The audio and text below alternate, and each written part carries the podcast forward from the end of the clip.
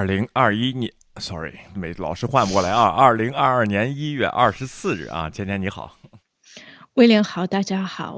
芊芊最近身体怎么样啊？我身体挺好的，对。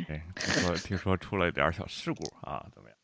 变残废了啊？对，就是昨天就是跟家里人一起去了澳大呃澳呃不是澳大利亚，就是奥地利去滑雪。嗯。然后就是怎么说呢？我属于那种滑雪的初学者，但是呢自告奋勇的想要滑那个蓝色的雪道。其实第一次和第二次都还挺好的，就摔了大概三四下每次的时候。嗯。然后第三次的时候已经就是。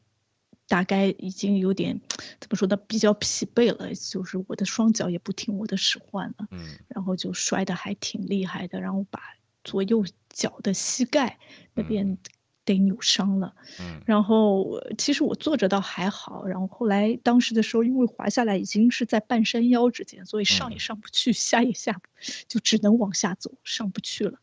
所以就硬着头皮，然后后来是被几个人给架下来了，就两个人交叉着帮我架下来，然后后来还好，到了到就是坐车回来还好，但是下车就遇到了重重的困难，然后今天属于这种，就是不大能动这种状态，就能可以站起来，但是走路的话就看上去年纪比较大，体会了一把就是八十岁之后的生活。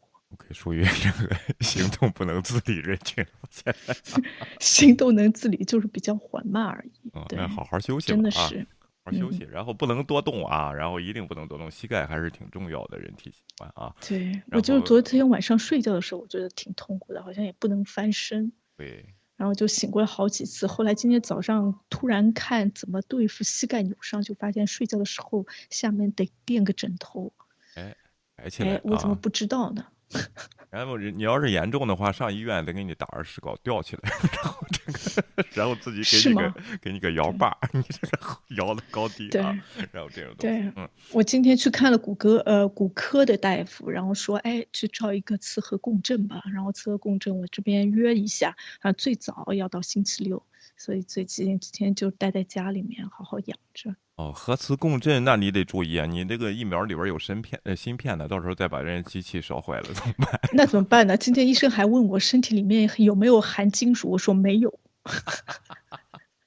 OK。好吧啊，祝你早日康复啊！多多多多养养啊，没没什么事情，我感觉没什么事情，因为你还能走动，也不是疼的太厉害，应该骨头没有事情。对，我也觉得没什么事情。其实我还挺吃惊的，他让我去到做磁核共振，我觉得他有可能稍微弄一下，有点经验，说一下，哎，就稍微有点肿，也不是肿的特别特别厉害，也没有青啊紫啊这样子。然后我就觉得应该可以吧，我一直比较坚强，就是，然后医生给我开了好多什么止痛片，我也没准备去拿。有有没有有没有这个这个叫什么呢？有没有决定去看一下中医啊？推拿呀，然后这个。针灸啊什么的，热敷。对我，我觉得我没想这个东西，有可能我就比较担心，如果去看中医，有可能要自己掏腰包，就不在保险的范围之内。哎，我这儿这个按摩什么都包，然后你呢？好吧啊，等你恢复的时候可以做一下理疗，不，这就不属于中医范围了，按摩什么的啊，这这都不属于范围啊。但是治病，哎，但是我跟你说一次，就是上次我去打加加强针，对吧？然后回来之后我就喝了一杯酒，我就想着，谁说就是打了针之后不能喝酒的？中医说的，中 中对，后来发现没什么问题，所以我告诉你，以后就是打完疫苗了之后也能直接喝酒，不用担心，没什么副作用。吧啊，你你也没反应，你说我后来就发烧了，我就不能不能喝酒了，OK，也不不是享受了，喝酒那纯是逞能的了啊。好啊，然后咱们今天说一下啊，最近听说又有排华的浪潮，在美国，在德国有吗？现在啊，德国一直排华，就像我这种中国人就没有办法出去。然后你看我其实也没什么大碍，但是一定要让我去做磁核共振，开玩笑，根本就没有。哎，今天美股跌爆啊！OK，今天美股真的吗？啊，完蛋了。OK，跌了多少？明没事明天就起来，大家别急啊。听说华尔街又又出来操作了，又是怎么着？没没？因为美国加息了，好像，所以大家就会比较比较害怕这个事情。因为我上上周五的时候还上去过，我就没怎么反应，然后结果真的是。嗯，还看着大盘子嘛啊？怎么这个东西？好吧，我就有一个小股票，说吧。好吧，你现在膝盖受伤啊，大家多练练股票吧啊，因为对加息了以后，可能通货膨胀比较厉害，现在就刺激着，就哎，当然加息也没什么用啊，这毕竟是这个疫情的期间呢，啊，然后这个通货膨胀比较高，好像全世界这个问题有没有因为这个通货膨胀赖到华人身上啊？德国有这种现象吗？华人不允许进超市什么的啊，这个吗？好像也没这个，也没遇到过这样子。嗯，好像就是德国人对比较，德国人因为自己经历过二战，然后当时杀了很多犹太人，所以对种族歧视这个事情其实是比较敏感、比较担心的。然后。比较害怕自己再被安上这个帽子。对。但是德国就是现在，如果说种族歧视，有可能内部讨论最多的还是关于土耳其穆斯林的这些，因为就是这一代的人群比较多一点，而他们长期在德国，年岁时时间已经比较长了。嗯。但是好像这个这个种族问题或者当中的沟通，对吧？怎么说呢？融合还没有解决好，所以大家比较关注的是。这个，但是对中国好像没有，但是大家好像对，怎么说呢？最近讨论比较多的是奥运会的事情。嗯，哎，奥运会这个德国运动员也是去的，是吧？啊，OK，德运运动员是去的，但是大家就说，哎，你就是新疆这个问题，大家不能不面对。嗯，然后好像就是他们做了一次怎么样子测试啊，什么之类的，就是。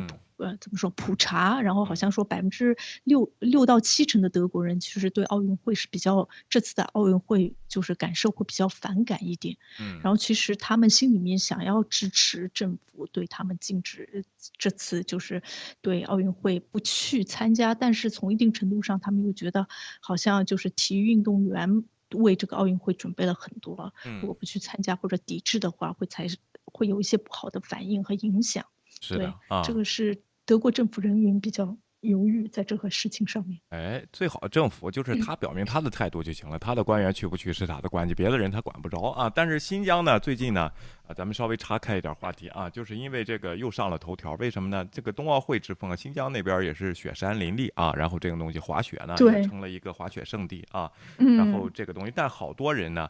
呃，觉得没有必要去新疆啊，然后有一个观点就是，哎呀，怎么怎么不让发展新疆的经济啊，或者是抵制啊？然后这个东西想要发展的变相对，而且美国这边呢，对这个这个新疆的这个非法劳工呢，这个这些公司进行了一些制裁，采购新疆的这个棉制品啊，什么这些公司进行制裁。有人说没有用啊，这不是打压老百姓吗？啊，哎，彻底不是打压老百姓，因为如果真有这个劳工的这个事情的话，那我不给你订单，你的订单就减少，你就没有要劳工啊，是吧？然后这起码从这点上可以做啊，然后。这样是那只能做到这样了，难道怎么派飞派飞机吗？啊，然后这个应应该是不行啊，说吧。对对的啊，咱我特意去看了看，咱们回到这个排华这个问题上啊，我觉得没有啊，但是对这个亚裔的增长率呢，这个这个这个叫什么呢？亚裔的这个犯罪率呢，确实有所增长。有的新闻的标题就是增长了三百多倍啊，然后呃三叫什么三百多倍三三倍多啊。其实我看了一下这个案件呢，那个二零二一年的报道的是三百六十七起。啊，这个确定的对亚裔的这个袭击，那之往对以前的一百多起呢，增长了百呃百分之三百啊，这是有问题。但实际上，跟美国其他的种族歧视的案件相关的以后，亚裔并不是排在第一位的啊，第一位是黑人啊，然后是对黑人的歧视。所以说，黑人的问题还是比较严重。再有呢，很很很纳闷的就是在在二零二零年对犹太裔的歧视。有所降低，但是在二零二一年对犹太裔的歧视又往上增了啊，然后这个问题啊，所以说我今天还看到《纽约时报》在报道说，犹太夫妻想要收养孩子，嗯，被被中介给拒绝了，对，因为他们是犹太人，所以就是在一些地方上、一些事情上面，的确好像对各个种族都有不同类别的一些歧视的。事情出现，对的啊，所以说这个问题呢，有没有像国内报道这么严重？现在上纽约坐地铁呀，是亚亚亚裔都得把脸遮起来啊，不敢摘口罩，当然也不能摘口罩啊。然后什么这个问题都得人心惶惶。咱们就看一下引发这个事件，也是我们一个观众的提议，说你们怎么不说这个纽约推地铁的这个事儿？因为当时我们就看了这个事儿跟什么。种族歧视好像没有什么关系啊，然后这个咱们就今天就敞开了，咱们就咱把这个事儿说说啊。现在事实也比较清楚了啊。然后这个我看国内也进行了报道啊，然后进行了报道呢，然后进行了大规模的删帖。一开始也想往种族歧视这里引啊，后来发现这个人他不是，然后他是个精神病，他之前推了一个另外的一个女士没推动是吧？人家防备啊，然后这个东西那位女士可不是亚裔的，后来就发现这位米歇尔郭啊，这个 Go 啊，然后米歇尔。他我不知道他翻译是不是过啊，Michelle Go，然后把他推下去，造成这个惨剧，这是一个非常大的悲剧。作为华裔群体，昨天进行了守夜的活动，对他啊，而且这位女士呢，也是一个哪个公司的一个管理层的人员啊，还比较这个前途似意，哎，对吧？啊，对对，Detroit，然后这个这个东西，所以说呢，被这么个神神经病给害死了，大家非常的惋惜啊。然后这个神经病呢，然后就是自认为是上帝啊，可以决定人的生死，他叫什么马塞尔啊，然后这个这个人啊。这个事儿。你说说能造说是排华啊，我就没看出来是什么原因。但是呢，啊，造成了对这个纽约这个地铁的安全的问题的一个这个叫什么呢？一个这个隐也隐患和反省和呼吁。你这个地铁太不安全了。去年发生了六百多起的这种重重伤人的案件，在这个地铁的过程中啊，比整个对华裔的伤害还要多。对的啊，然后致死八个人啊，怎么回事？这地铁公司啊，然后媒体的报道呢，基本上都是这个。方向只有一些华裔的团体还是比较激进的，然后再往这个事儿说说是排华的现象，这个事儿根本就没有关系。而且国内的西瓜视频后这个这些新闻的报道后来都又都上了节目啊，他联系排华只能说这个事件发生了，然后对比美国的这个犯罪率对华裔的犯罪率，然后又说美国的这个政策排华对新疆事件的打压导致了排华，包括疫情的这个川普那一套，然后把这个事儿都都串起来。说是这是排华的案件，其实这个新闻和那些事儿穿不起来。这是个精神病，你和他较什么真儿呢？但是对精神病的管制，这种暴力性精神病，是不是让他在在街上乱走啊，或者应不应该收治啊？这样的问题，具体得看这个马塞尔他审判的时候，到时候再出来一些事实啊，然后这些问题啊，然后呢，这个这个亚裔的这个协会呢，啊，这个还不只是华裔的亚裔协会这个会长呢，叫这个。叫这个叫什么？呃，Troy Morrow 啊，然后他昨天举办了这个叫什么呢？呃，就是首页活动啊，而且他还是妇女这个组织的一个领导人啊。他说，为什么这个华裔的女性就是在这种事件上容易让受害者？当然有这个种族歧视的原因啊，就是说在这个范围内，华裔女性一直被视为是弱者，再见啊。然后这个问题，对女性本来就是弱者，对，所以会参加这种活动的大都是女性团体。我就觉得有有的时候有些事情的确会。被不同的怎么说呢群体呀，然后组织机构用来做一些文章，做一些宣传。嗯，因为这个死者是一位女性，然后大家又说那个女性组组织就会站起来说要从保护女性的这个方面来考虑这个问题。对的，但是我觉得有可能亚裔的确是因为亚裔通常就是比较怕事，然后希望就是怎么说呢，比较循规蹈矩一点，也比较没有自己的自我。防护的意识，我说大多数的啊，就是，但是现在有年轻的，在美国土生土长的，有可能会接受一些什么样子的训练，就自我的保护意识比较强一点，但大多数的好像就是，好像的确就是有点瘦弱，有点林妹妹的感觉。哎，相比美国的话，对，哎，是的啊，OK，大家，所以说咱们就是。这个这个我不说了，OK，咱们说说事实啊。指出可能导致郭死亡的父权制暴，这个制暴力也很重要，这是造成许多其他人生活中缺乏安全感和持续焦虑的原因啊。纽约警察局说，据称马歇尔马夏尔在袭击沟之前曾接近另一名女子，该女子也从他身边离开了啊。然后咱不是说这个受害者这位女士刚才当时没有注意到这个事情，如果是注意到的，就这个惨剧不会发生。当然，这是神经病的错。我再说一下这个东西，所以说要增加自我防范的意意识。那我就看到美国地铁，因为接连有这样的事情发生，有当地的女士呢，就是说，她就自己想了个这个土办法啊，就是，哎，这这呃，等地铁的时候，我带一个这个，就是好像爬山登山用的那种绳子啊，她把自己拴在这个这个的柱子上，然后我觉得这个好像有点困难哎，如果等会儿。就是地铁来了，我都没有时间把这个解 开的。不是，它就是设计的，就是比较，就是一下子就解开啊，就是尼龙搭扣，就是起码你第一次推你的时候就没有这么容易啊。这这个东西啊，因为你这个后来是个安全问题啊。然后这个呢，所以说我对华裔这个，当然我对这位女士的去世是非常的悲痛的，这是一个非常非常的这个让人发指的这么一个行为啊。然后这个东西，但是我觉得这并不是什么排华的先锋，但咱们还得分析。你觉得？我觉得有些华人啊，某些华人咱，只能说啊。咱先不说，不是太过敏感啊，我反而觉得在纽约生活的华人并没有这样人人自危。你说焦虑的心情有吗？都有啊，然后人人都有呀。你的你的邻居搬来的是什么人呢？好不好相处啊？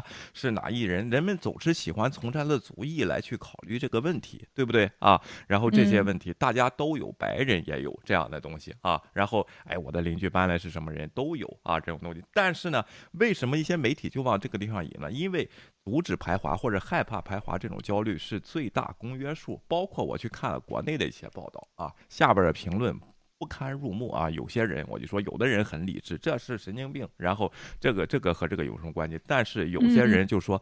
这个米歇尔郭都是就是美国出生的，根本就不算华人，该啊。然后华人在外边，祖国也帮不了你，死了该啊。然后谁让你们去的？然后这种，然后 就算是华人，是个顶着中国国旗的，被人家推了的话，这个祖国也帮不了。对，这个没有办法，这个出了这个是意外，这个事情，这个是事故，除了能够追究就当事人肇事者的责任之外，其他的东西都很难可以避免。还有个事情，就在上海的话，就是我从在。上海什么坐地铁，大家就不要，你要不要太靠近这个站台？哎，保持的距离远一点，就算人家推你，你也没有这么容易掉进去。对，所以这一点就跟大家说一下，有可能可以防护，就不用把自己摔着。如果你离这个出离那个站台有两三米的话，那你就不用担心这个事情。对，而且有很多人喜欢看手机，然后不在乎，但是奇奇怪怪的人其实还还挺多的，所以就是防不胜防吧。对，越来，而且这个因为这个疫情在这憋的越来越多啊，然后这样的大家得注意安全这个问题啊。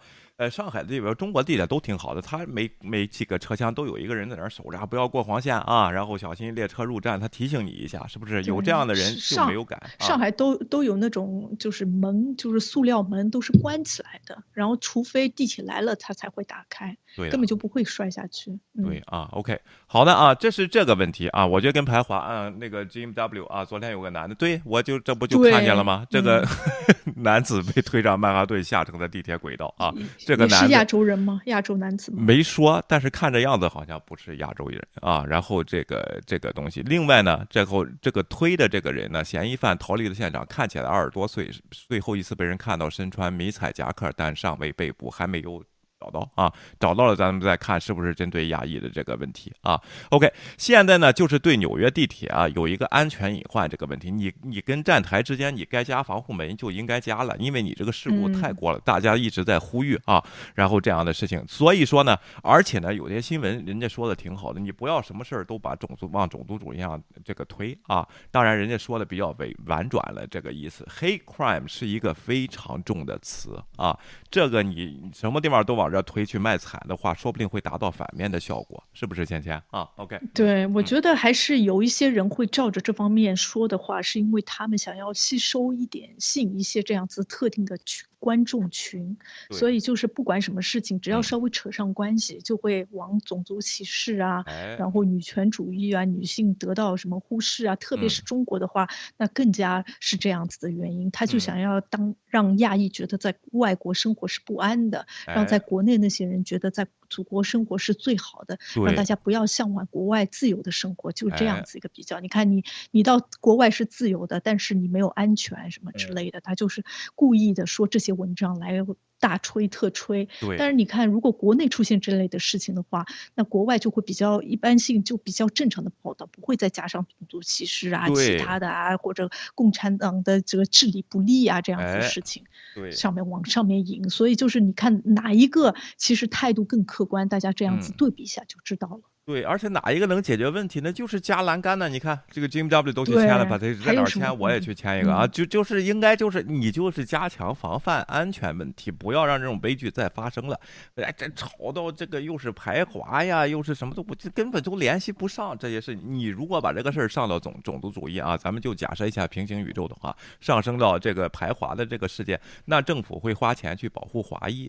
是吧？就不会解决地铁加栏杆的问题，然后对不对？姐姐，掉下去的就不会是华裔，华裔每人配一根绳索，华裔照样掉下去，但是解决不了实际问题。那你应该解决问题就是加强它的安全防患啊。然后这个是不是？当然，美国这边呢，很少就是加人手。去解决问题，就是这不是考虑的方向，因为为什么人工成本比较贵？再一个，人类会犯错误，这个问题对不对啊？然后，然后这个这个这这个问题，你加多少人能看得过来？地铁线这么长，是吧？然后这个东西不可能，对的啊。所以说呢，才会发展科技。为什么这个东西？你什么都用人抬轿子，就是比这个坐汽车舒服，那就不会产生汽车，你知道吗？因为人，你看膝盖啊，这减震比这个。机械的弹簧减震要舒服多了，前天膝盖受伤了，就是因为减震。对我现在比较 希望有个轿子台。是吧？这进车还是不太方便的。对，当年张居正明朝的出行抬着两室一厅啊，然后然后从从北京走到福建，这多舒服啊，是吧？又没有不赶事儿，是不是？然后这个问题啊，从不是从北京啊，可以坐飞机也一样。哎，但是但是我现在想想，就是为什么拜登会签那个前一段时间不是签了一个大的就是预算吗？就是为了加强这些最基础的设施上面的治理。对的，然后加强，就是为了这个目的。就是刚才那个 James W 说的，就是因为时时间太长了，年久失修，有很多东西当时的时候没有出现这样子的问题，现在出现新的问题了，那他就要加强这样子的保护。所以我就觉得，就是有一些观众有可能听到了这些消息，很有可能这个报纸是从大纪元啊，其他这些媒体上面听来了。这些媒体呢，他有自己的想法，他想要就是引起大家的那种不安，但是不要这么容易的被。这些报道就是误解了，你要去看一下这个人为什么会推，他什么样子的目的是什么样子的原因造成的。嗯，我我估计那一位朋友就是给我们留言那位，他有可能不太清楚，这位肇事者他本来就是个精神病患者。对，所以说我就想问问新闻来源是什么啊？咱们只能看到说我们看到的东西啊，怪我们说为什么不报这个新闻？我们看到了，我就。没有什么可报的啊，这个东西你没有爆点啊，这个东西啊，然后呢，这个事情咱们就看看了，我觉得没有显现化，对华华裔的犯罪率激增啊，黑 crime 也激增，为什么？疫情关系，美国有一帮这个极右的人啊，这一帮的人占他人口比例，虽然说现在是很少了，又激进又极右的这个东西是有的啊，所以说大家要注意安全，再一个啊，要注意防范，另外呢，不要给人感觉这种畏畏缩缩呀。推了我就推了，该就拿去法律部去，该就追究到底这样的事情啊，不要忍气吞声啊，这个东西啊，是吧，芊芊啊？对我这这边看到有人在问我，是不是认为做拜登做总统挺好的？第一个，我觉得我没有这样子权利说，因为我并不生活在美国。嗯。然后，对于拜登总统做的什么样的政策，或者他之前的竞选的一些东西，其实我也不是跟进的太多。但是我能够说一点，我觉得他比川普称职。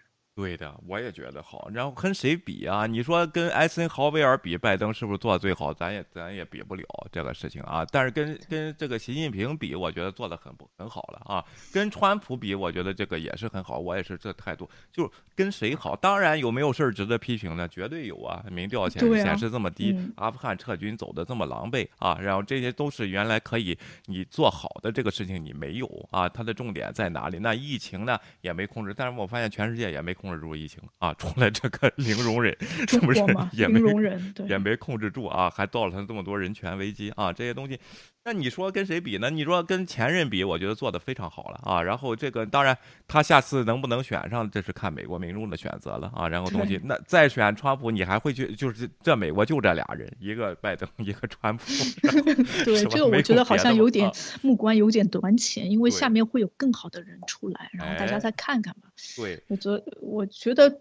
做的中规中矩，当然有好的东西可以提高，但是做总统也不是这么容易的一个事情，你有各方面的事情都都要关注，而且有些东西有可能他有这样子的政策，但是国会或者是其他的通过不了，那他也没有办法，就很多事情这个东西不太好说。但是我就觉得怎么怎么说，我觉得他比川普好一百倍。对，而且呢。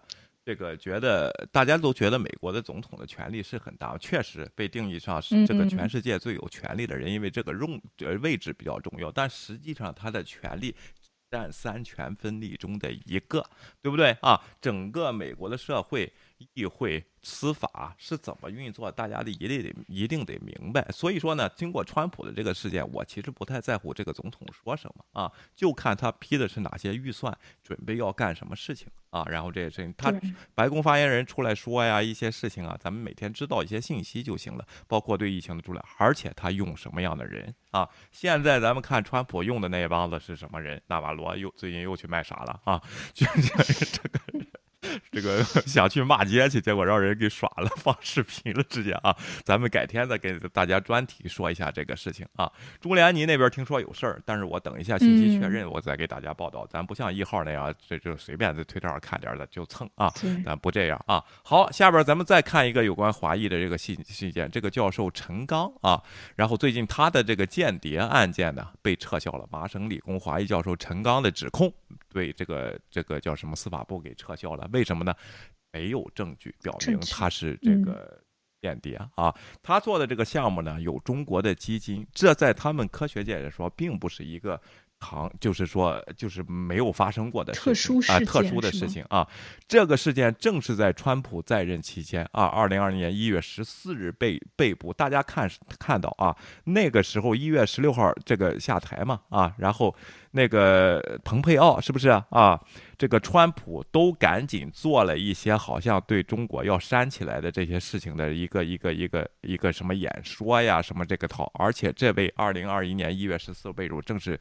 呃，这个川普最后一个星期干的事情，当时他弄了一个行动，叫“中国计划”啊，就是大学里的是不是有学者是参与间谍？孔子啊，当然孔子学院现在已经关闭了啊。然后这个东西在科学界引起了一对声讨，也就是他为什么被选到一个原因，包括这个疫情这个东西，这么多阴谋论，现在是什么原因啊？中国病毒、武汉病毒在实验室产生，在实验室泄露这些理论都没有证据，但是一会儿咱们看，但是在这个这个推特世界这个。自媒体上全是这一套啊，严立梦这样的骗子，班农这样的骗子啊，就开始啊。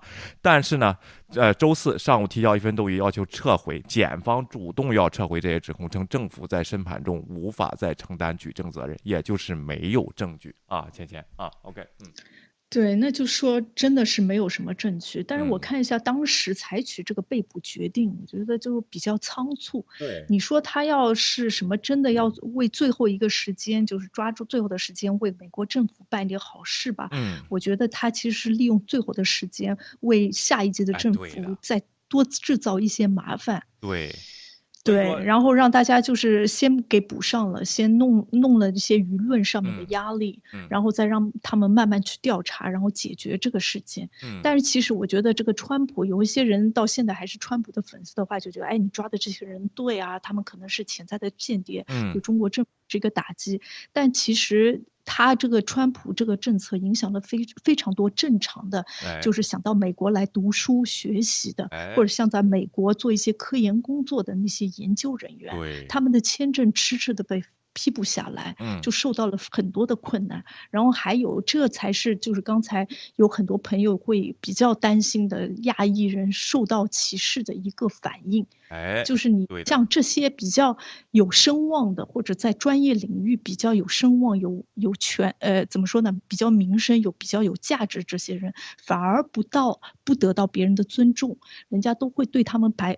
保持那种怀疑的态度，然后比较谨慎，比较比较担心这样子的态度，这样才会引起很多人对华裔的就是不信任啊之类的这些事情，这才是后续其实是影响华人的。不要觉得川普当时做的一些事情是好的，其实现在过来再看看的话，其实造成了非常多的内部的莫名其妙的一些矛盾，其实并不存在。就像这个陈刚教授的案件，你到后来转了一圈，你把他抓进去了，已经过了那么已经被抓了，然后。过了一年多的时间，发现根本就没有任何的证据可以表明这个事情，就说明他当时做的做的决定非常的仓促。对，如果这个陈刚的案件因为证据不足，但是因为什么国家安全法把它持续放在这里边啊，然后也不给审判，也不给信儿的话，才会造成大规模的排华。才会有人效效效仿这样做，你知道吗？正是因为司法部赶紧说我没有证据了，他们主动撤销这个案件，这就是三权分立系统的好处，知道吧？人家能纠错，就这个问题。川普那时候弄了个中国计划，哎，司法部哐哐哐有点证据去抓人了，抓人完了，经过司法流程的话，就这个门罪怎么办？放掉，你知道吗？然后还得还得自己主动撤诉，是不是啊？然后这个问题，这就是我觉得是一个能扭扭转这种局面的一个好的做法，也同时证明了美。国并没有大规模的排华，如果真的是无差别的去排华、去抓这些人的话，那根本证不证据无所谓。当年在日本那个事情，珍珠岛那些人啊，不是珍珠，就是日日在日本裔的，在美国的这个日本裔的人给弄到那个他叫不叫集中营那里边去，那是无差别的，就是没有什么任何证据，就因为你是日本人放起来，这个事儿也都道了歉，是不是？这个跟那个完全都不一样，而且政府就是司法部在做行动啊，给你取消了，怎么这个又成了排华了呢？啊？说是有点排华的嫌疑，就是当当年创创这种政策的话，是对大众有影响的啊，是不是？今天啊，OK，对我就觉得就好像你其实一个很正常的一个工作活动，对，非常没有任何的问题，就是研究啊，或者是合作啊之类的。不要说在中国，在德国也有很多科研机构跟中国这边的，就是科研机构或者大学进行合作项目，然后交流学者，这些都是正常的一个现象。然后就是因为什么，比如中国。啊，什么什么中国什么迫害论啊，中国什么样子理论啊，就是让大家非常的恐慌，就觉得好像中国时不时就开始要窃取一些最重要的一些东西，反而你就不能就是接受那些比较新兴的科学的研究者，然后和中国的，我当然是有很多人，好像是有一些人想要窃密啊之类的，这个不乏有这些人，中国培养的或者从那边拿，但大多数的人，我觉得应该还是正常的一些人，他有可能真的就是。他在美国做这样事业是他自己的兴趣爱好，也是自己的所长，也是想要在美国，就是在在这个学科方面做一些贡献的。他，但是你因为他有中国的背景，跟中国会有联系，你就没有办法切断任何的关系。如果别人查我的背景，我在中国还有银行账号呢，但你不能是因为我有在中国有个银行账号，就说我是中共派来的间谍，这个是不可能的，对吧？所以我就觉得有一些东西还要就干。看不同的人，看不同的情况，就是要要不同方式的处理，不要稍微看一点的就见风就是雨，就觉得好像全是，只要是科研工作者，这是在大学的一些教授，就是中国派来的特务，就是中国千人计划、万人计划当中一员，这个也并不是一个事实。对，而且呢，现在这个阎立梦这帮子人也有这个趋势啊，就是他都让这些信众啊不相信他的医生，说你的医生啊都是那些制药公司、大公司打弄疫苗这些地方发钱的啊，然后你不要相信他啊，然后相信我们，我们谁的钱也不拿啊，然后这这就这些东西，然后疫苗里边有 骗局，就是这种东西啊。而且我想说一下，这个陈刚教授有有因为这事儿，就是最后放出来了，然后选择哎呀我蒙了冤了啊，我都。一愤之下离开美国回去建设祖国了啊？有吗？好像没有听到这样子的 消息。我觉得他应该是证明了自己的清白，他就更不会急着回祖国了。对的啊，然后这咱就说，只要是有美国身份的这些研究人员，一般这种事情被就是没有被认罪的啊，然后就是。就是没有这种这个证据的时候，一般不会选择离开美国，是不是？还会从事同样的研究，包括咱们说的那个红色硕鼠那个金无代那个案件，当时也是也是给炒的啊。实际上就是个翻译啊。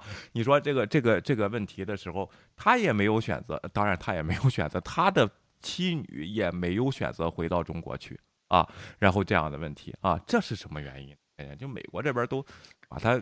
这老公打上间谍了，怎么他亲女也不回中国呢？怎么回事呢？我觉得，就算美国真的确定他是间谍了，也不会拖家带口的把就就是怎么样是有有色眼镜对待他所有的家人。嗯，还有一个他的生活就是，就算你老公或者是先生是做什么样子的特务，但是我觉得如果真的是特工的话，他也不会告诉自己的女儿和孩子他是做什么样子的工作的。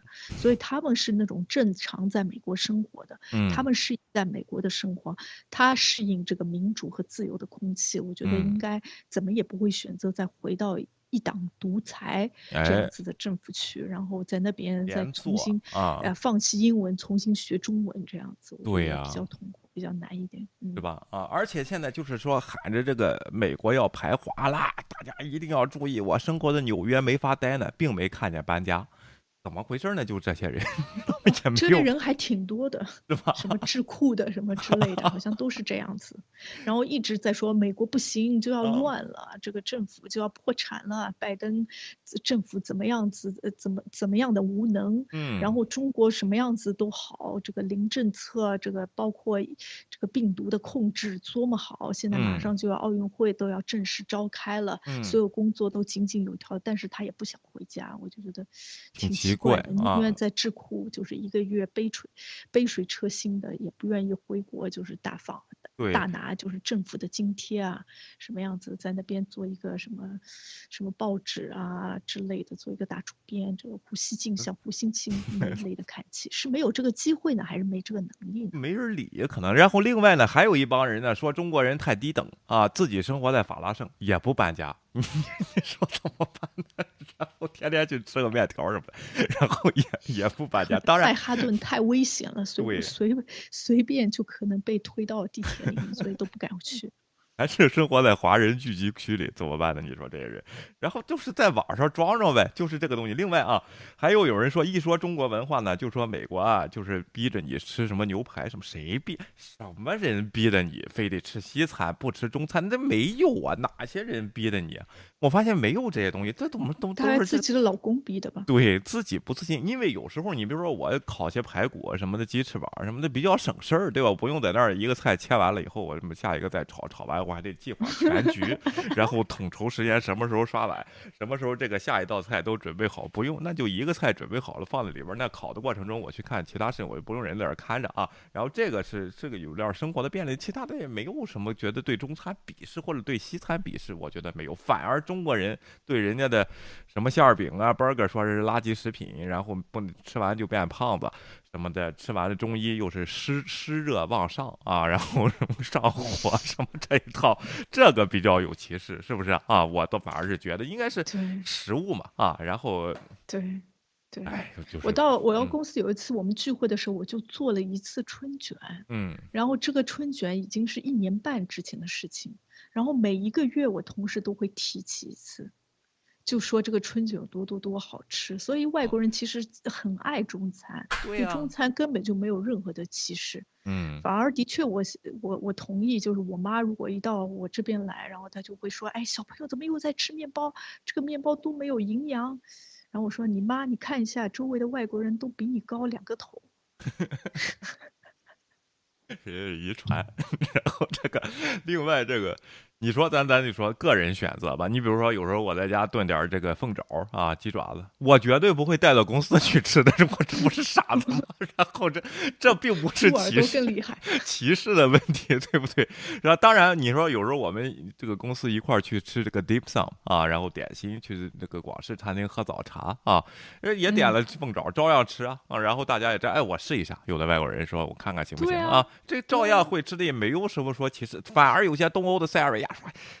哎呀，你们怎么吃这个？我就说了，你们东欧当时饿的时候，人都吃过。你你别别在这儿说这东西，你得给他据理力争啊。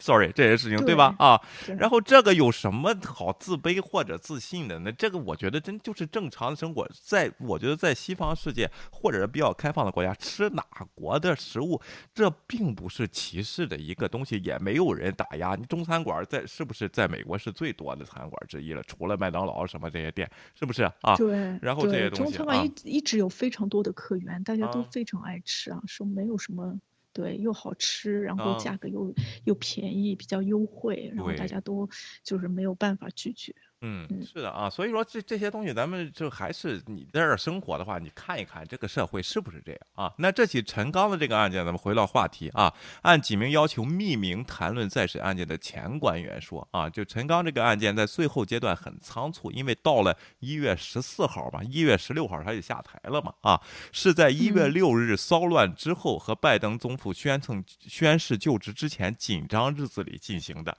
那那边就看，哎呀，这届政府要下台之前，是不是有人就说，哎，这个案子赶紧批捕、批捕、批捕、批捕，咱们给他新政府造成一些压力，或者跟中国的关系搞僵以后让他难看，是不是？另外呢，自己留一个勺勺子把在这儿埋在这里，为什么呢？等他上来的时候，咱再这些事儿都推到中国呀，然后这些事情，然后就更拉这些激进的选民选呢啊，然后这些东西啊，这些官员说，在陈刚被捕之前，司法部的国家安全司只有大约四十八小时的时间审查起诉书。考虑到此案的关注力程度，这是不寻常的，就是那边走了特批流流程，你看了吗？只有四十八小时啊，起诉书应该是你逮捕的时候，咱们都知道班农那个案件，这应该是经过 grand jury 来确定，法官签字儿，对不对？然后这个事情你有没有证据起诉？而这个只有四十八小时，那就证明这个地方有人啊，司法部的这帮子人在里边想干一些事情啊，然后这个东西，所以说你说这是谁造成的排华？而且现在把这个事更证明了啊，陈刚教授会不会呃要求国家赔偿呢，或者什么？这个是民事官司下边他跟司法部完全有这样子，完全有这样的权利啊，然后这样问题，这才不是排华这个案件。相反，不是排华的事件，对不对啊？怎么又成了排华了呢？这个事情，我觉得是证了排华这个事件，为他证明了，就是把他撤撤销了这个控诉，就证明了他没有任何的问题。而且，我就觉得比较好的就是美国，不管是政府、司法，他愿意面对自己的错误。嗯，就是他有可能他。真的抓了人，但是他后面就说，哎，我们没有任何的证据，又撤销了。他敢于面对自己犯下的那些错误，然后这样子，他通过这样子方法，反而为那个陈刚教授证明了。嗯，就是我我估计陈刚教授接到这个第二天就回去回去自己的公司，呃，回去自己的大学去上班去了。嗯，我觉得没有任何的问题，你反而遮遮掩掩的不了了之的，反而大家就一直觉得这个案子悬而未决，或者这个有一些猫腻，就是国内的采取那种方式，但美国就不会，你不是就不是，你是他就会继续去调查，继续寻找证据。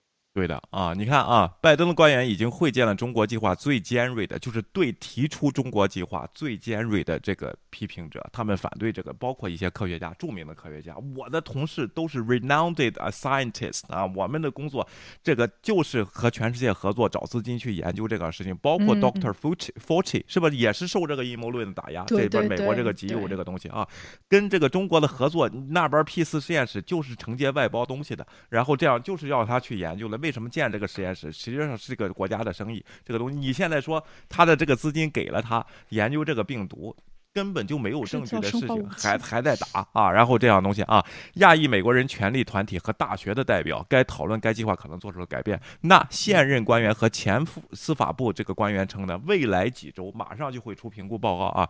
中国计划这个名字可能取消啊，这些案件不可能就可能不再被打包，就不会说哎呀，弄着几个十几个教授，咱并案处理都是中国的前人计划，不会了啊。OK，而或者形成单独的组 cluster 啊，然后就是。这几个是西部的大学，咱形成一个重案组；那几个就形成一个重案组，不会了，而是重新归入司法部国家安全司的案件考虑之中。然后官员表示，在初步讨论对未决的拨款欺诈提供特赦后，他们倾向于。逐一解决这些案件，就是不会去找，就是故意去人为的，因为他们都是中国来的，联系一个联系性，然后把它弄成一组打包案件，这样很容易产生冤案和这种没有证据的抓捕，是不是啊？然后就是各事各看，case by case，这是司法的精神。那刚才有人问是拜登好还是川普好？从华人的面就是说，如果你你的孩子想上大学或者什么的话，应该感谢一下拜登这个政府干的这个事情啊。OK，不会竞，那而且拜登跟中国的现在策略也是竞争，对不对啊？然后不是对抗，是我们竞争，那就来吧啊。那你说他这种政策是吸引更多的华裔科学家到美国来的，还是把这个华裔科学家赶回中国去建设祖国呢？是不是啊？人家都是为国家考虑的嘛，而且美国就是个移民国家。为什么美国这个地方最好的人才都在这里？就是因为这个原因。那政府上一届做了错误，这届赶紧补补救过来啊！这个问题咱们。归零的政策，现在都觉得不大行啊，还在这弄着呢，是不是？OK。对我现在比较好奇，就是大家现在看一下习近平的政策，大家觉得现在习近平，然后中国的政策是比较就是欢迎华裔回国发展的，还是比较排斥这个发发展的？我想要了解一下。而且这个东西就复杂了啊，有些真正有本事的科学家啊，回去了以后啊。也政策也扶持啊，给你房子啊，然后待遇都不错，结果里边就是骗骗资金去了。啊。然后这个，因为整个学术界这个风气就是这样，你一些这些科学院的院士、老艺科学家啊，然后这样这样的问题，他就是说退休了啊，还在把持着朝政。然后，比如说病毒学研究方面的一个叫钟南山的这么个人啊。钟南山，然后，他这个是真的就是把持朝政了。我觉得在研究科研方面，他应该不管了。科研方面是实政力才厉害，但是在这个政治上面或者是政府啊实政方面，好像都是他在出现。但我觉得他真的不是一个真正的科研这方面的专家。是的啊，所以说呢，就是这这些问题，咱们就继续看吧啊。然后我就不，我就在一个在一个大家在这个媒体上看的，就是。你老说这个美国给你报假信息，推下推华人推地铁呀，又是陈刚被捕，表现了排华，这些人没发现你们搬家，就是你就不要搬离美国，你你搬到阿拉斯加去与世无争也行，没有你知道吗？然后搬到印第安人自留地去也行，没有，还是必须生活在纽约的华人聚集区，依靠这个生活，同时要不就说美国排华，要。不就说华人为种？你说这样人你自己他矛不矛盾？你怎么拧过来的这个事情？对，虽然是矛盾，我觉得成一定程度上，你你给你自己生活的政府提意见，这是对的，这是好事。对。但是想要问一下国内的那些人，你也不生活在美国，但是在给美国提意见，然后自己在国内呢有一堆毛病，但是国内呢你就不敢提意见。哎。但是你又想在美国，就是通过网络享受在美国的自由和民主。人家说提累了，你知道吗？啊，提累了，然后就是提了没有，也没有人听嘛，还是提了比较怕安全问题。另外一个了，说，然后咱们叫点美国人来提意见啊，然后叫的 都是些西诺什么的来提意见啊，挺好啊，西诺啊，然后作为一个大记者啊，挺好的啊，没做过假新闻啊，没写过假书啊，挺好啊。然后，然后呢，自己在国内呢，那你自己在国内你就提提国内的意见嘛，是吧？你也不生活在美国，你也不知道美国怎么回事，你怎么怎么自己到这儿来又提美国的意见？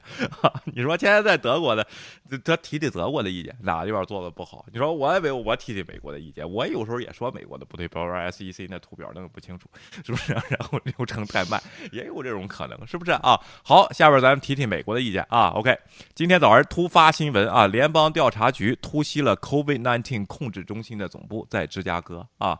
这个呢，有人就对比这个河南这个金宇啊。这个测试中心其实就是防疫站嘛，啊，测试中心这个这个东西，美国也发生了类似的事情啊，咱们看看是怎么回事啊。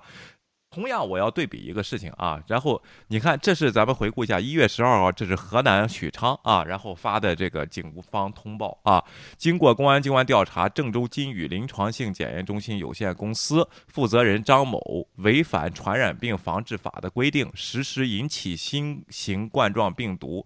感染肺炎传播或者有传播严重危险的行为，禹州市公安局啊于二零二二年一月十日对张某以涉嫌刑事犯罪立案侦查，并采取强制措施。目前目前该案正在进一步处理中。这个东西谁也看不懂，就好多现在阴谋论又的又来了，就是故意投毒，上街上扔这个疫苗测试试管，在空气里撒这个。这个 病毒与 什么，然后故意让他呃得了病才会才好检测吗？你要都没有，他就不好检测吗？是不是这个东西？就这些阴谋论又都来了，就是因为这个这个东西说的不清楚，到现在也没有更新这个事情，是不是还在调查之中啊？然后呢，咱们看看美国星期六发生的这个事情，那星期一今天的报道就非常清楚，到底是出现了什么事情啊？有相似性吗？和荷兰这个事情绝对有相似性啊！但是这边说的更清楚一点，咱们。也看看河南那边的阴谋论啊，OK，然后该公司从联邦政府获得了一点二四亿美元，并负责监督一系列的 COVID-19 呃测试弹出窗口啊，就是而且面临一系列的州和联邦调查。那什么意思呢？就是。美国政府让大家去做这个 PCR 的测试是不收大家的钱的，是不是啊？但是这个测试中心后边的公司呢，它是找美国政府报销的，它有个报价，是吧？每一次测试是三百二十四美元啊，就是你测一个人，他就给你测三百二十四美元，对不对，芊芊啊？OK 啊，对，你说跟德国物价差不多，德国好像是两百多。啊，对的，那个那个那个 Rapid Test 二十多美元啊。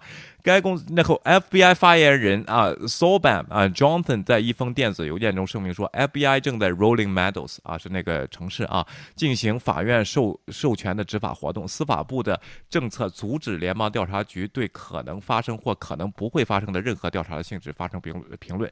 这句话咱们一直就在听说过啊，正在调查案件，人家是不会评论的。给你说啊，OK。然后伊利诺亚总总检察长办公室正在与联邦调查局其他执法伙伴合作。发言人安。妮·汤姆森在一封电子邮件中说明，司法部长乌拉尔绝对致力于保护居民免受那些试图从致命的 COVID-19 大流行中获利的人的伤害。啊，汤姆森在一封电子邮件中说，该机构不会对正在进行的调查发表评论，因为我们正在努力追究从事非法行为人的责任。啊，然后这个是个防疫站，它是在这个位于呢这个 Doctor Clinical Lab，位于这个 Rolling 呃 Rolling Meadows，这是芝加哥附近啊，它在。美国呢拥有三百多个地点，这个是个总部，前天就是就是这个测测试站，headquarter，，哎，headquarter 啊，在伊利诺伊州呢有一百四十多个，主要是从这儿发家的啊。最近几周呢，该公司及实验室受到了严格的这个调查啊。明尼苏达，然后总检察长办公室上周对该公司和实验室提出诉讼啊。伊利诺伊查总检察长办公室和伊利诺伊州公共卫生部正在调查他们。联邦医疗保险和医疗补助中心已经将实验室列为最高级。别的违规行为和其他各州已下令该公司关闭测试站点啊。OK，该机构上周宣布啊，在接到联系后关掉了这个所有的它的测试中心啊，然后以配合调查的取证啊。这个金宇关没关呢？咱没看见啊。OK，这个问题啊。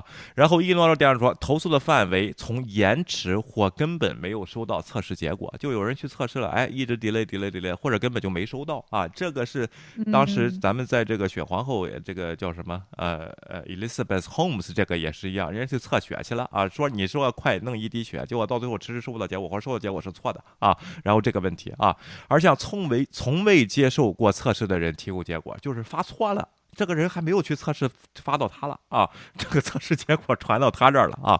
再到测试存储不当，以及工作人员错误的使用。个人防护设备和口罩，就是它里边存在安全隐患，哎，非常不规范，安全隐患啊啊！然后同时你收这么多钱啊，三百多多美元测试一个啊，但是你在里边实际上是一个人工作坊啊，是吧？这个东西啊，OK。然后乌拉尔将军在上周一次声明说，尽管公司自愿暂停运营，但我和公司联系了公司官员，要求 COVID 控制中心，就是这里啊，立即停止从事任何欺诈或欺骗行为，特别是提供检测结果。结果或计费方面，那这里边有没有就是这种爆抠响的这种这种东西？自己做的人测啊，一个结果分成一个这个测试的这个样本分成十几个，然后去收钱呢？啊，随便弄上这个人呢？我觉得调查出来，我觉得也没有，只不过它里边可能就是比较不规范啊。你说，倩倩啊？OK。对，我觉得应该是没有。他那个调查已经说了，主要的问题就在于他们不尽责，然后有些东西有一些违规行为，然后包括主要就是收到的一些东西其实没有测试或者延迟或者测试结果错误，嗯，就是什么欺诈这样子的方式应该应该比较少。我觉得他用这些方式应该当中已经获了不少的利了吧。是的，就是你都不不能相信他测出来的结果，他有可能随便，他其实也没测，也没有动什么之类，只是手写了一下，没什么 positive 或者 negative，这个事情就过了，有可能。哎，这就看出一个问题啊，就美国这边这还不是全员检测的啊，只不过是自愿去检测的时候，这些测试机构他都忙不过来，他就里边就犯错误啊，你看啊，OK，然后。被定为立即危险，为什么你这儿有确实有传播的危险？因为你处理这些东西啊，都不是按照医疗流程来处理的，包括一些用过的样本或者没用的样本，你的存储存储啊这些东西啊，和它的销毁给这个和扔到垃圾里边这些都没有啊。你看啊，检查人员指出实验室犯了错误，导致浪费了数以万计的 PCR 测试剂啊，就是这个你还给政府收钱，对不对啊？你自己是浪费的啊，因为这个东西啊，工人没有正确的快速处理快速测试，实验室没有正确储存测。测试样本等等问题啊，OK。另外呢，然后他们被告知要对客户撒谎啊，将测试放在不冷藏的垃圾袋中，看见了吗？这个就是有传播，这是故意投毒吗？我觉得也不是啊，但是这个就有有风险啊，放在办公室周围，并向联邦政府收取测试费用，即使客户有私人保险。就还有一个问题呢，就是他有保险应该是保险承担的，但是他还上联邦去报吃这个空饷去，这个是违规的啊。然后这个东西啊，对的啊，就觉得有很多东西好像就是有点不义之之财啊。然后这个比较贪心的人，嗯，有可能他也想要发一笔财，但是在美国就是这些东西发现了就会被彻查出来，彻底爆身败名裂了，咱。东老还在那儿还弄着塑像呢啊！咱们看看这个问题，而且呢说的非常清楚啊。一位发言人否认了对员工的指控啊，就是说我们就是说，并表示公司受到了最新病例激增的挑战，但现在专注于培训员工和遵守法规啊。这是这个 lab 的发言人说的，就是确实忙不过来的那意思啊。突然来了这个病例太多，我们有点不规范的这个情况啊。但是否认了上任指控，因为要打官司嘛啊。然后这这些东西，这个东西咱就看出来，这个实验室测试啊，因为欧美矿这个激增啊，哎，特是出现了这个这个就是人手不够啊，或者不规范的这个问题。包括咱就说，这还是美国人口三点五亿，中国是十四亿人口啊，而且这个啊，中国没有这样子的问题，中国完全能够应付，对，一天就能查好几百万。所以说，人家这个一天几万，这个都处理不过来，造造成了这种违规。当然，这个公司比较负不负责任了。其实你应就应该 delay，你得按程序来。啊，然后这个东西，因为你是受政府，政府是相信你的，你拿到这个订单。关键就是他 delay 的话，就两个星期之后再告诉你结果。哎，然后那个人还不知道结果，就已经在马路上开始传病毒了，怎么办呢？啊，对呀，但是也你你也不能造假违规啊。但是这个地方确实是有了，就是而且处理的特别的不规范，雇佣的人也有问题，是这个规范流程也有问题啊，这些东西啊，同样的事情，倩倩，我就说 同样的事情就发生在中国的。各个测试中心，因为只要一全员检测，你就不全员，你都忙不过来。你现在全员了，你在那人更忙不过来，就会出现这样的事情。所以说，通过整个咱们村河南金域，也就是这样的事情啊。但是呢，也有可能是负责人知道这个问题的，就睁一只眼闭一只眼，也是监管不力，什么这样的事情，咱也不要去阴谋论了。这些事情呀，呃，街上撒毒，他敢吗？我觉得都不不太好啊，这样的事情，对不对啊？OK。对，我觉得其实就是现在的那种比较快速的检测也挺准的，嗯，所以就是大家如果真的检测出来了，你就你就不用一直跑到去做这样子的检测。其实大家都挺忙的，然后节约人力、节约这个政府在这方面的开支还是挺重要的。我觉得稍微你觉得不对了，你自己快速做一个快速的测试，然后知道自己有这样子情况，就在。在家隔离或者之类的就可以了，我就觉得，对，不要不要这个太过的慌忙。其实你去做这样测试也不会怎么样，特别是打了疫苗的，其实就算得了这个病，情况也不是特别严重。就大家采取这样子的方式会比较好一些。听说国内的，不管你的重症是轻症，只要你一得这个病的人，所有的人都要住院。听说国内采取的是这样的测试，嗯，怎么可能？哦，重症真的是他，就是就是不管你是重重症还是轻症，只要测出来你是得了阳性的那些人，都得要住院，好像就是等你到后来就是康复了，你才能出院。OK。啊，好吧，啊，这个住院那轻症在里边住院干嘛？天天打双氧水吗？然后不知道为什么，就是你必须得住院，所以就是现在就是对他们这个政策还是有一点大家不同的意见，有可能是为了奥运会的顺利召开，所以采取这样子的零感染的政策，但是这个政策其实现在越来越被证明其实是没有这么高效的。另外呢，这位这个公司的负责人呢，曾经在推特上晒过自己刚买的跑车和房子啊，然后这也是确实是撞到了枪口上。对啊，另外你看他收多少钱呢？啊，向保险公司收取呢检测费三百二十五美元啊，快速检测就是那个那个 antigen 那个啊五十美元，如果你去那儿啊。个收集个人样本五十美元和附加费八十美元的账单，所以说你做一次检测，实际上政府或者保险公司给了多少钱呢？这加起来快五百美元了啊！然后这个东西，而且有点不合理，你去捅一次鼻子，居然收五十五十美元啊！然后我两两分钟都不到吧啊！然后这个事情啊，还有八十美元的附加费。当然，你说这个捅的人有风险，咱 这这你也不发给这帮捅的人，是不是？然后这样这样的东西，所以说这个就是这个收费太不合理，物价极高。当然，对美国这个医疗啊保因为保险制度嘛，收价极高的这个事儿，美国人一直在诟病啊，一直在这个提意见。包括大导演 Michael Moore 啊，什么这些全都说过，一个哮喘的那个东西竟然要卖四十美元。那有些人没有保险的话，他就他就这个收不了，他就去跑到古巴去五美分买了一大箱子回来，然后这样的问题你说。姐姐，OK。对我，因为我爸妈那时候在德国，然后他们因为没有保险，所以又在回国的时候一定要做那个 PCR 的检测嘛，不然就是中国领事馆不会给给那个绿色的 pass。嗯，所以他们做了这个检测，其实德国的价格也差不多。哎，然后去做检测的话，就是你在当地的就是怎么说呢，诊所，嗯，去拿一个东西，就是给。检测一下，其实也没多少时间，然后大大概就是五十块，五十欧元每个人，然后所有的东西把这些东西准备好了，他们会寄到实验室去做 PCR 的测试，大概要等两天左右才会，两天到三天的时间，那时候就说两到三天才会出结果，然后那时候就是好像这样的测试的话，就是光给实验费，实验室的大概两百欧左右，但是实验室旁边呢，再附加了一个什么样子的费用，就是挂呃就是。你这种怎么说呢？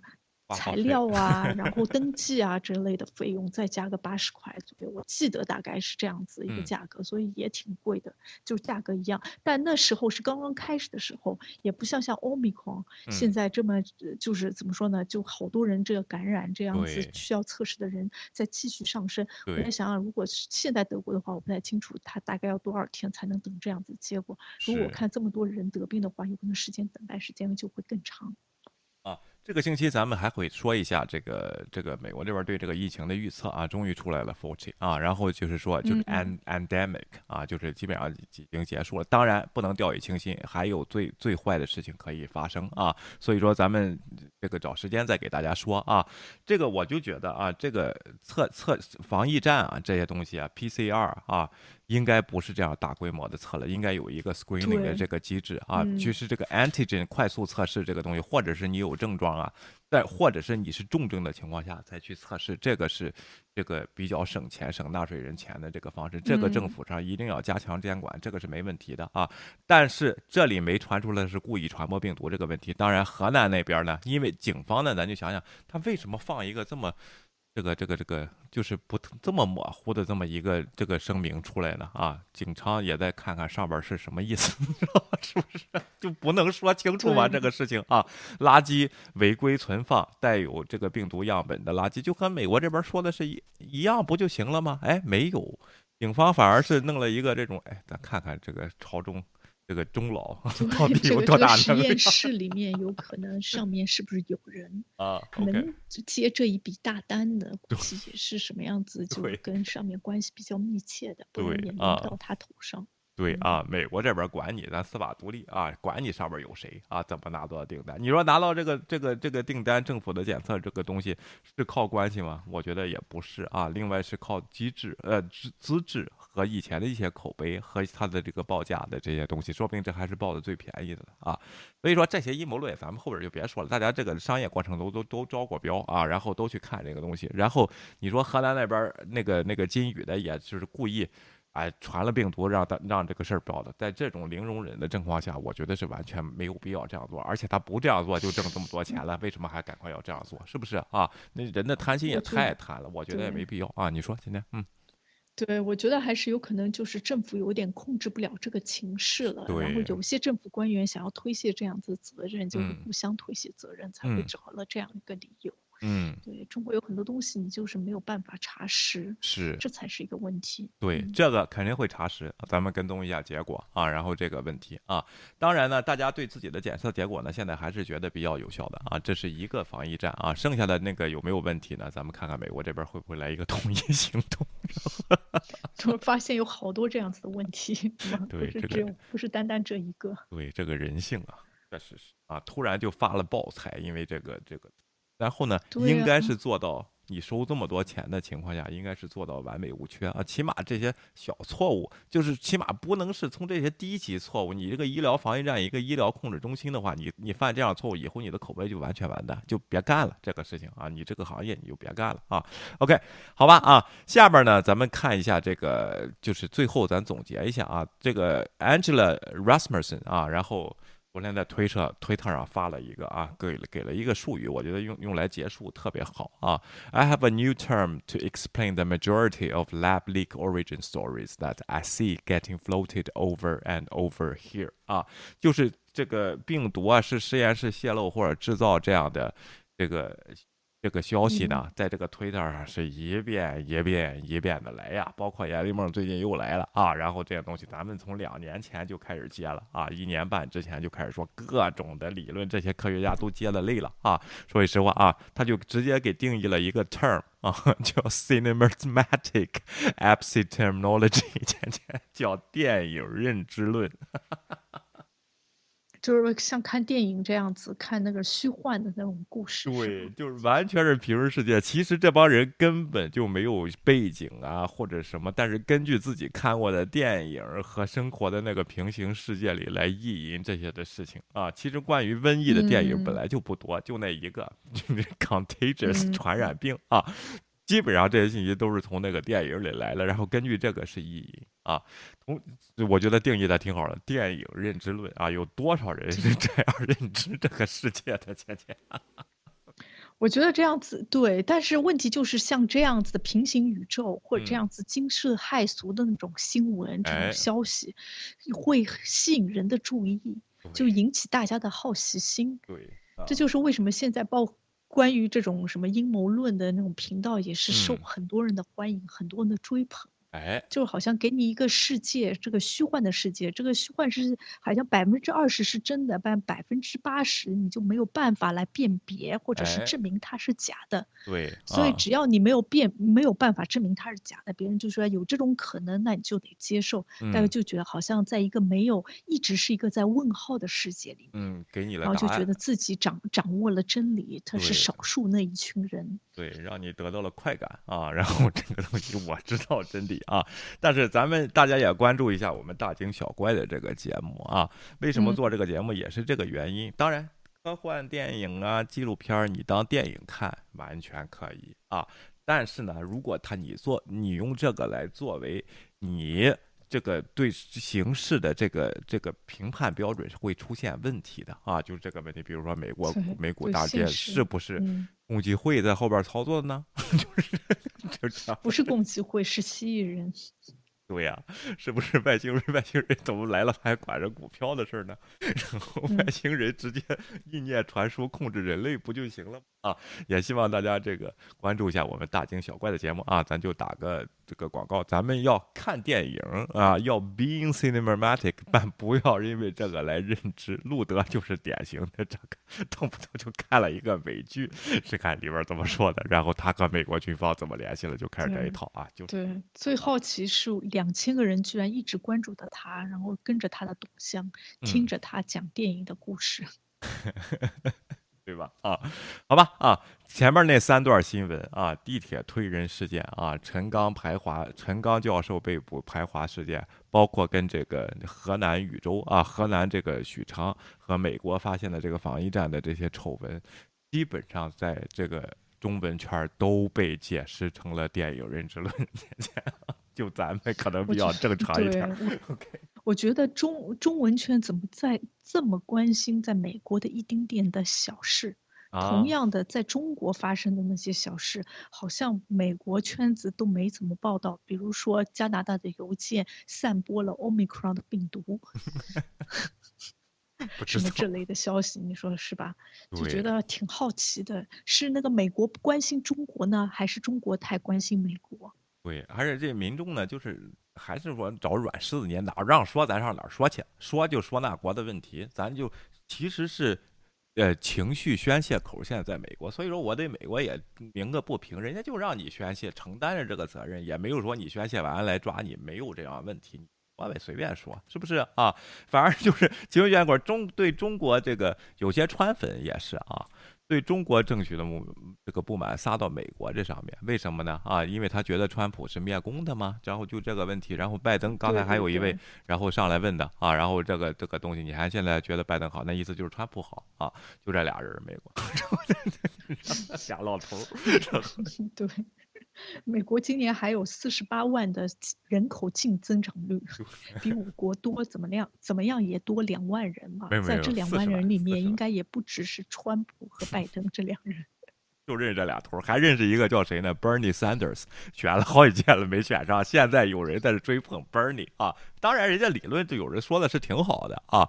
然后这些东西，我觉得如果下任政府的话，应该是一个比较有魄力的心态啊。然后会这个基本上考虑这些问题。再上老头来，我觉得上不大来了啊。这个老头都能看出他的。这个比较难说，是不是来一个女的？对，希拉里老太太是吧？反正就是 美国就三人嘛。要不就奥巴马他他他就来，然后反正就奥巴马老婆得上来，米歇尔。哎，咱们就看看吧啊，然后这个东西大家理智对待这些事情啊。非常感谢，今天我们节目就到这儿了啊。芊芊注意保养膝盖啊。OK。对，谢谢大家，我们明天再见。我明天再见，拜拜。